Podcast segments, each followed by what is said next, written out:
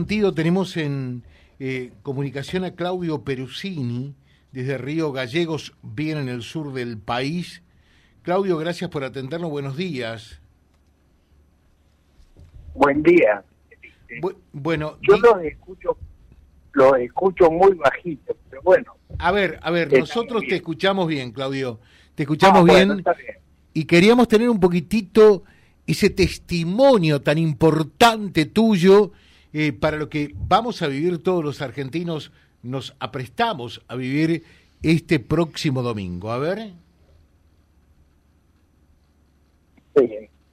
la verdad que escuché muy poco, pero bueno, este, estamos, o sea, en familia muy nerviosos porque es todo un acontecimiento, además eh, uno todavía no me encontré con, con mi hijo, que hace mucho que no lo veo, este, y, y viajar, este, yo ya he ido otras veces, pero en estas condiciones, o sea, después de mi enfermedad y todo eso, no lo he hecho nunca. Y entonces estoy un poco ansioso, pero feliz por lo que va a pasar y por la gente con la que me voy a encontrar. Este, bueno, esa es lo que estoy viviendo. Claro, eh, no es para menos, ¿no? Contale, contale un poquitito a la audiencia cómo fue eso, porque hay que saber que para que un, eh, una persona, sea hombre o mujer, sea canonizado, en este caso va a ser eh, una santa, pueda lograr esa consagración, tiene que haber logrado dos milagros. El tuyo fue uno de ellos. A ver, el tuyo fue uno de ellos. Sí. Yo soy un convencido de que milagros hay a cada rato y que hacen muchísimo. Lo que pasa que uno no los percibe este, y el tema acá es tomar todos los datos, que haya testigos, este, que revisen los médicos, que, que puedan decir este, esto no acontece siempre, esto es extraordinario acá hay una mano que, no podemos explicar.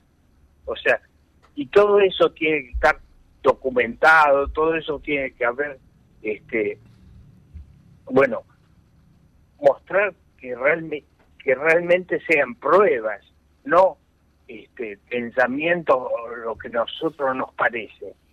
¿Entiendes? Sí. O sea, se trata de algo que que que tiene que ser expuesto para que no para que sea creíble, para que este pueda dar certeza de que fue así. Claro. ¿Y por qué te pidieron que te, eh, te encomendaras a Mamá Antula, que quizás para mucho todavía era desconocida en ese momento? Bueno, y era desconocida también para nosotros. Sí. O sea, este, fue todo un grupo de gente este, que empezaron a encomendarla a ella y me acercaron eso. Claro, cuando a mí me hicieron conocer este, la vida de ella, lo que había hecho, este, claro, uno no puede, realmente es admirable, o sea, que haya pasado eso en el año 1700 y algo, o sea, se trata de, de una mujer, de una mujer este sencilla, pero con mucha fuerza. O sea, se hacía valer y además era muy respetuosa. O sea, este no hacía este cosas así a las apuradas. Pedía permiso, pedía audiencias, este consultaba, este realmente una maravilla.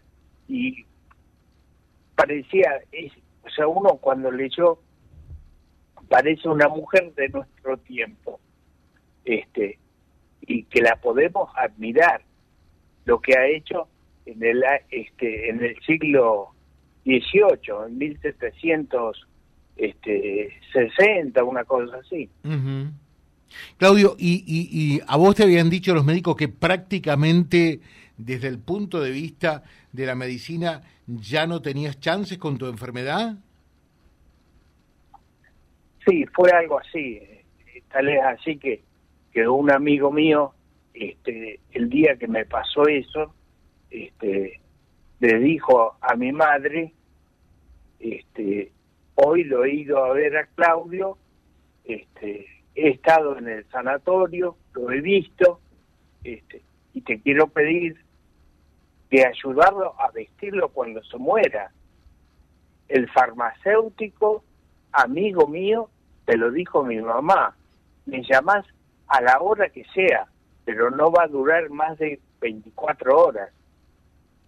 Este, y mi vieja le dijo, gracias, y se le robó a llorar y volvió. Estaban mis hermanos, mis hijos, mis sobrinos, este, todos reunidos estaban. ¿Y, ¿Y quién fue de la idea de decir, encomendémonos eh, a Mamantula?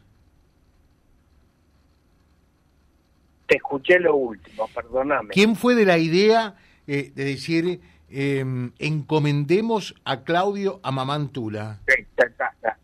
Este, la idea fue un compañero mío del secundario, que hoy es obispo. Y dice, pero Claudio no le dijo nada. No, le dijo mi señora. Este, y ahí empezó todo.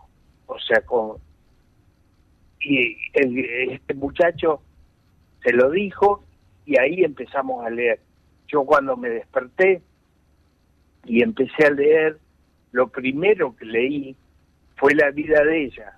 Ahora, para que te des una idea, leer una hoja me llevaba tres horas y o dos y comprender lo que había leído me llevaba otra hora más. O sea, era una barbaridad. Sin embargo, lo primero que yo leí, porque esfuerzos hacía enormes, este, decía, tengo que leer y tengo que comprender. O sea, este, fue sobre Mamantula. ¿Cuándo te diste cuenta eh, que lo que estabas leyendo y, encomendarte eh, hacia ella comenzaba a rendir fruto y comenzaste a sentirte mejor? Mira, no sé, o sea, porque es como que todavía me voy dando cuenta de algunas cosas. Este, a los cinco meses yo le dije a mi mujer, ahí me di cuenta, le digo, ¿cuándo nos vamos a nuestra casa? porque estábamos en la casa de mi madre.